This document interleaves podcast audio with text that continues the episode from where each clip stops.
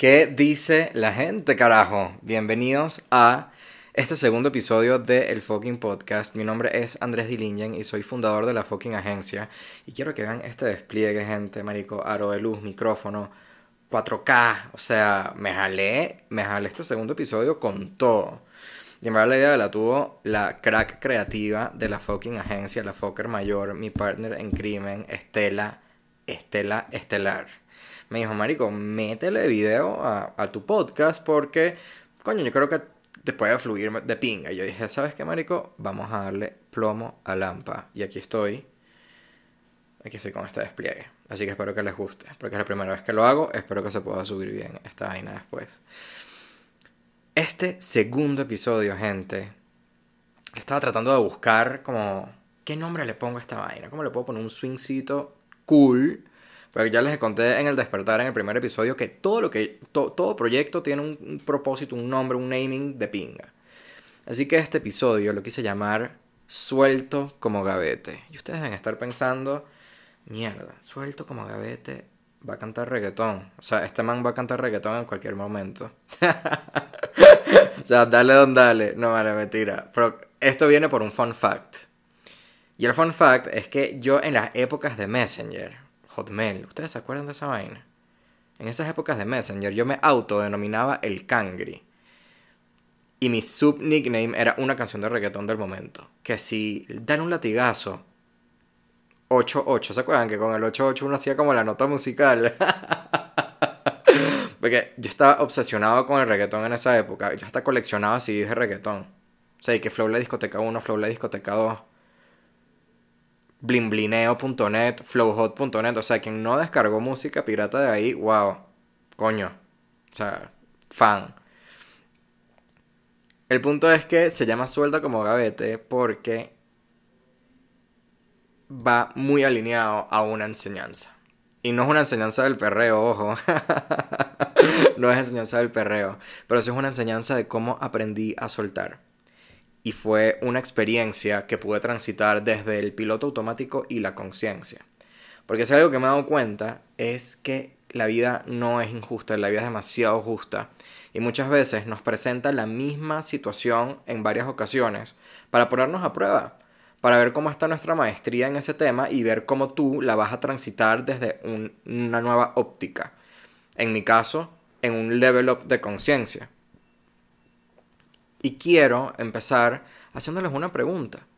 Y esta pregunta es heavy.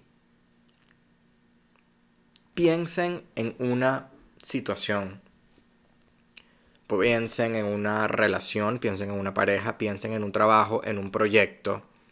En una situación en sus vidas que ustedes se aferraron tanto que les fue imposible soltar.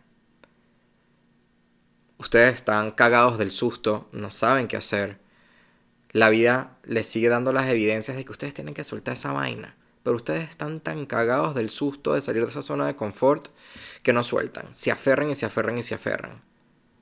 ¿Les ha pasado? Yo estoy seguro que pueden razonar con alguna situación. A mí me pasó dos veces.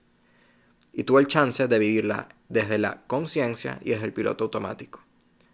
Y vamos a empezar como lo viví desde el piloto automático. Y esto es clásico de un emprendedor en el momento de que a ti se te mete una idea en la cabeza, no hay nada que te lo saque del camino, al menos que vayas a una tarotista como yo, a una tarotista, a una medium, a una astróloga o a terapia, que obviamente no pasó en mucho tiempo después, pero paréntesis, sí fui una tarotista en estos momentos de emprendimiento. Y ella me dijo, vete Andrés Eduardo, te tienes que ir a Miami a emprender. ¿Qué haces aquí en Colombia? Y Andrés dijo, todo tiene sentido, esta tarotista sabe, sabe su vaina. A mí se me mete la idea de emprender, me voy a Miami y cuando me voy a Miami, yo renuncié a mis papeles en Colombia, renuncié a mi trabajo, vendí todo, simplemente por apostarle un sueño que yo tenía. Y mi sueño era emprender en Estados Unidos, soñando con un Silicon Valley de startup, trabajar con marcas alucinantes, con small business, no sé, marico, de Miami Design District, y que, ah, el, el, chip, el mojo mental.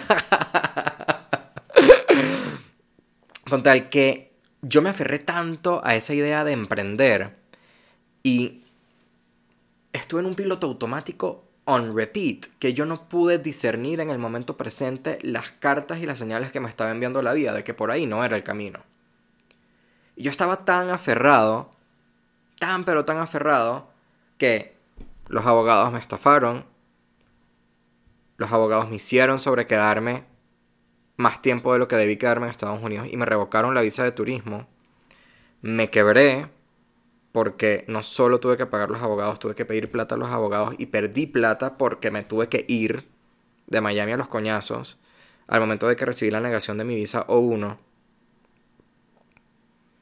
Tuve que entregar mi empresa después de tres años de invertir en ella financieramente, energéticamente y todos los riesgos que tomé. ¿Por qué? Porque me aferré a la ilusión y me aferré a una idea de negocio que no iba para el baile. Y a emprendedor que está escuchando esta vaina o alguien que siempre ha tenido ideas de negocio, sabe de lo que hablo. Porque esto es un clásico, marico, de un ADN de un, de un emprendedor. Y de negocio y deli, deli, deli, deli. Es que no basta el primer coñazo y no basta el segundo y no basta el tercero. Tu convicción, convicción, convicción. Pero en esa convicción, que está muy chévere y muy nice, pero llega un punto de, papi, paca, paca, bataqueazo, abre los ojos. Ahí lo viví desde la inconsciencia, desde el piloto automático. Yo regresé con las tablas en la cabeza a Bogotá a vivir en casa de mi hermana casi que por un año y medio mientras me estabilizaba, pagaba las deudas y demás. Y aún así yo estaba aferrado con la idea de regresar, de recuperar mi empresa, mi sueño, mi idea de negocio. ¡Pum! Vida, no te vistas que no vas. No te vistas que no vas. Y eso pasa muchísimo cuando nos aferramos a relaciones, a trabajos, a proyectos. ¿Qué pasa cuando nos aferramos? Nos aferramos y somos incapaces de ver, de concientizar que esto no es para nosotros, que no nos conviene, que tenemos que soltarnos como gavetes, soltar esa vaina para que venga a fluir algo, algo nuevo en nuestra vida, algo que esté alineado a nuestro propósito, algo que esté alineado a nuestro nuevo presente. Pero muchas veces no lo podemos ver porque estamos enfrascados en la cabeza, en la mente. Y ahora, ¿cómo coño uno le baja el volumen a esta mente? Ahí voy con la segunda historia. Después de que yo llego a Bogotá, empiezo a trabajar, papeles, estable otra vez, y decido emprender. Cuando decido emprender, decido terminar la relación comercial en la que estaba antes para poder montar la fucking agencia y en ese momento, pues claro, me desprendo de mis papeles, ya no tenía visa, empiezo a tramitarme una visa de independiente, porque Andrés tenía que ser el oh, independiente, entrepreneur y vaina, el, mojón mental. Y para la fucking visa independiente, ¿qué necesitaba Andrés? La convalidación del título. Y la convalidación del título se demoraron casi nueve meses en dármela. En ese interín, con este discernimiento y level up de conciencia en el que yo estaba transitando, empiezo a darme cuenta de algo, y es que la vida me empieza a mostrar señales en el camino. La convalidación fue la primera señal. No te voy a dar la convalidación hasta en ocho meses, perfecto. Sigo. Y cuando pasa el tiempo, todavía esperando la convalidación, me llama la dueña del apartamento y me dice, Andrés, voy a vender el apartamento, un apartamento del que estaba alquilado. Y te aviso con los tres meses de anticipación para que te prepares y tal, busques otra cosa. Y yo, mierda, los papeles no me han salido, tengo que entregar el apartamento en tres meses. Andrés, ¿qué coño va a hacer con su vida? En este momento yo dije, ok, se está repitiendo el mismo escenario mayamero, pero la vida te está invitando a vivirlo de otra manera, a transitarlo de otra manera, que es desde la conciencia. ¿Cómo coño lo vas a hacer? Y esto fue, gente, un vacilón. Porque en el momento de que tú logras identificar esa vocecita ladilla en tu cabeza, tú puedes literal dialogar con ellas porque empiezas a vivir tu vida como un observador de tu mente, como un observador de tus pensamientos. Y eres capaz de discernir como que, huevón, vino este, vino este huevoncito a la paja, cállate chico, no quiero hablar contigo. Entonces en ese tránsito yo digo, bueno vida, perfecto, voy a aceptar esta situación que me estás presentando. Yo voy a vender mis cosas, voy a vender absolutamente todo lo del apartamento yo iba a terapia y me acuerdo, en la primera sesión con Gaby, ni no en la primera, pero cuando estaba en este proceso, ella me dice, tienes que vender todo. Y yo, sí, yo sé, tengo que vender todo. Y yo que estaba tan aferrado a mis cosas, pasó un mes y mira, ya vendiste todo y yo no. Y ella me decía, huevón, suelta los putos muebles. Suelta los putos muebles. Tienes que venderlo. ¿Cuál es el problema si te toca irte a Venezuela. Nada. ¿Cuál es el peo que tienes que vender? Lo que pasa es que, claro, uno se aferra a la, al valor emocional, al valor financiero, porque yo ese apartamento lo alquilé en pandemia y cuando lo alquilé en pandemia, yo, gente, yo no sé ni poner una alfombra en el piso. Yo de vainas arreglar la cama. Bueno, tampoco así. Bueno, mentira, 100% real. Pero yo no sé decorar. O sea, yo no sé de decoración. De vaina se pone una alfombra. O sea, gracias a Dios yo tengo a mis hermanas que les mando fotos y que, que compro. Y para ese apartamento, en pandemia, yo contraté un servicio arrechísimo de unas eh, diseñadoras interiores que en ese momento se llamaban Casa de Tres. Se separaron, pero creo que conozco a una por ahí, les voy a dejar el dato igualito en la descripción.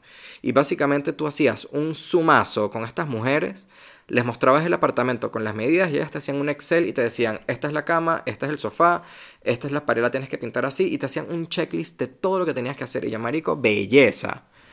Con tal que evidentemente le invertí y cuando yo piso ese apartamento yo tenía la ilusión de, wow, este lugar es el que es. Porque aparte ese apartamento fue un apartamento que yo manifesté la primera vez que yo estaba en esa cuadra. Yo vivía a una cuadra de ese apartamento y me acuerdo que era mi primer día de trabajo, yo vivía con mi hermana aquí en la 93, en la 93, y mi, trabajo quedaba como a tres cuadras. Y mientras yo caminaba, yo decía, yo algún día voy a vivir en esta calle. Y ya, dijo, un día voy a vivir por esta calle. Dicho y hecho, pasaron cinco años y terminé viviendo en esa calle en un apartamento increíble. Entonces fueron como muchas vainas como que, wow, qué cagada que tengo que entregar este apartamento. Con tal que, hermanos, decido aceptar y rendirme a lo que es. Y digo, vamos a vender los muebles vida, vendí absolutamente todo. No se me vendió la cama, no se me vendió el televisor. Yo dije, hermanos, por alguna razón será, mandémoslo por un depósito. Obviamente, esto no fue fácil. Yo el último mueble casi que lloraba con el mueble Falabella tres puestos de tela sabrosa, marico, para echar guinde. Uf, marico, lloré. Porque me costó demasiado soltarlo, las cosas. Estaba demasiado aferrado. Contra que cuando salgo de todo esto, viene la magia. Me llama un amigo y me dice, ¿qué más el huevón? ¿Cómo está la vaina? Y yo, marico, bien, tú, mudándome. ¿Qué, te estás mudando? Man, ¿te consigo apartamento ya? Yo, tú me estás jodiendo. Marico, sí. Tengo un Airbnb que te puedes quedar mientras y después me entregan un apartamento Virgo eh, por la 100. Yo, marico, de una, play y empecé a aceptar y a rendirme a las situaciones y a las vivencias que me iba dando la vida, pero no desde el modo de lucha y no desde el modo de víctima. ¿Por qué? Porque cuando vibras desde el victimismo, cuando vibras desde la lucha, de por qué a mí, por qué no puede ser, vendir mis cosas otra vez el mismo episodio, no, marico, vende esa mierda y ya, weón, vive la vida, disfruta el momento presente. Abraza la incertidumbre, que si esta vivencia llegó a tu vida es para hacerte más fuerte, para explotar tu mayor potencial, para crecer, para desarrollarte aún más. Salto cuántico. Con tal que me mudo del primer apartamento, y es muy cómico porque a ese primer apartamento que me mudo había una resistencia. Y la resistencia es que era demasiado lejos. Lejos de mi oficina, de, de las reuniones, donde yo me movía pues, lejos, lejos, lejos, lejos, como a 45 minutos. Con tal que con toda la resistencia del mundo, yo llego a este primer apartamento y tenía tanta resistencia y mi mente divagante venía a visitarme y decía, tienes que hacer mercado, cuidado que te van a robar. Yo quiero que sepan que en ese primer mercado full plomo que hice en ese apartamento, cuando me dicen, mira, te llegó a domicilio, y yo, perfecto, bajo y había pedido un mercado, coño, full plomo. Y quiero que sepan que me dejaron una bolsa con una arepa de yuca. Así mismo. El mercado full plomo, chao arepa de yuca, una arepa de yuca en la fucking bolsa de Rappi. Y yo decía, ¿ves? Por resistir, por mente divagante, atraer lo negativo por la queja de que porque estoy en este apartamento. Y ahí yo dije, mente, cállate. Vamos a disfrutar, vamos a rendirnos y vamos a aceptar radicalmente este momento. Vamos a disfrutarlo. Porque ahí me di cuenta que la vida, todos los días que vivimos, todos los días que nos despertamos, es un milagro todos los días es una nueva oportunidad de vivir en el momento presente, de disfrutar lo que tenemos, de respirar, de trabajar sabroso en lo que te gusta, en conectar, en ver a tus seres queridos, en, conversar, en ver el... qué sé yo, marico, lo que a ti te apasiona. Y qué bolas, como nosotros cuando vibramos bajo y estamos en ese modo lucha y en el modo víctima y en la quejadera y en el trabajo y que ladilla y que ladilla y que cagaba, ay no, que ladilla trabajado. Cuando te paras de la cama y es que ladilla ir a trabajar, men, si este eres tú y estás escuchando este podcast, es hora de que cambies de trabajo. Si tú te paras de tu cama pensando que qué ladilla, qué ladilla para los carajitos, qué ladilla, o sea, si tú, sinónimo es que ladilla la vida, men, llama a Gaby mi terapeuta inmediatamente. Porque la vida no está para vibrar bajo. Y en el momento de que tú te quejas, frecuencia baja. ¿Qué ladilla? Frecuencia baja. Puteas, frecuencia baja. Y ahí empiezas a llenarte la vida de mierda. Y yo en vez de vibrar bajo, yo dije, vamos a abrazar esta vivencia, vamos a gozar este momento, vamos a caminar por la cuadra, mi sepana el barrendero venezolano, después una quincallita por allá que me vendía como fresas, marico, no sé, como que hice mi mega plan en este lugar. Y después me entregan el segundo apartamento, que fue hecho a la medida, porque tiene coworking spaces, tiene business center, tiene turco, tiene gimnasio, tiene sala de CrossFit, tiene sala de eh, pilates, eh, tres rooftops, restaurante, bar. O sea, la vaina es literal un Brickell mayamero en Bogotá. Arrechísimo. Y ahí es cuando yo digo, huevón, ¿qué bolas la vida? ¿Qué bolas este hack que acabas de descifrar? Y es en el momento de que tú aceptas lo que es, en el que tú abrazas la incertidumbre y en el momento de que no vives en la lucha, quitas esa voz ladilla de tu mente y aceptas, te rindes, marico, te aceptas, vida, ¿sabes qué? Acepto todo esto, si me tengo que ir a Venezuela, lo acepto, vendí todo, lo acepto. Feliz de la vida y la vida te va llevando raca, raca, raca, raca y te sorprende. Me sorprendió con un apartamento rechísimo. Cuando me entregan este apartamento, quiero que sepan que no solo me aprobaron otra visa que apliqué, sino que apenas me aprobaron esa visa, a las dos horas me llegó la convalidación del título. El mismo día, tipo rácata, rácata. Y empezaron a ocurrir todas estas sincronicidades simplemente por el hecho de que empecé a aceptar lo que es. No luché, no me resistí. Abracé la incertidumbre y me disfruté el proceso. Me transité el viaje, marico, divinamente. Que hasta el sol de mi hermana me dice, huevón, yo no sé cómo coño tú has hecho para transitar todas estas situaciones de la manera, wow, tan buena vibra en el sentido de que sin la preocupación, sin el piloto automático, sin el drama mental, sino desde un modo muy pacífico, porque cuando tú confías en que la vida te sostiene, tú sabes que no tienes nada que temer. Cuando tú plenamente confías en que lo que te sucede es para tu mayor bien, a pesar de que probablemente pienses que sean cosas malas, pero quiero decirte hoy que no existen cosas buenas y que no existen cosas malas. Existen situaciones que nos ocurren simplemente para evolucionar, para crecer, para expandirnos, para aprender. Pero cuando caímos en la dualidad de bueno, malo, gris, blanco, negro, X, Y, Z, Ahí es cuando entramos en el conflicto de la mente divagante, a juzgar, a ser duales. En el momento de que tú eliminas esa dualidad y aceptas toda la vida perfecta como es, ahí es cuando empieza a ocurrir la magia. Y esa es la magia que me ocurre a mí. Dos apartamentos, mis papeles, visa, trabajo, el crecimiento de la fucking agencia, clientes, el podcast. El podcast, gente. Un podcast que yo les digo que esta vaina está canalizada hasta mi Estela, que es la creativa, canalizado. O sea, esto es, marico.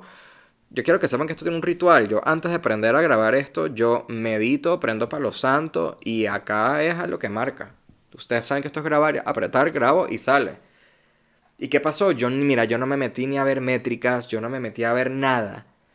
Estoy viendo correos ayer en la noche y me llega un correo y que, epa, marico, sí, tu, tu podcast está en número 2 en negocios en Venezuela.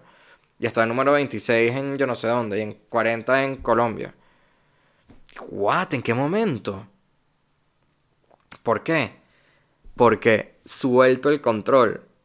Porque suelto de mi mente esa idea de quiero, quiero, quiero. Suelto. Y en el momento de que yo suelto y simplemente sirvo, hago el disfrute de lo que hago en la vida. Mierda.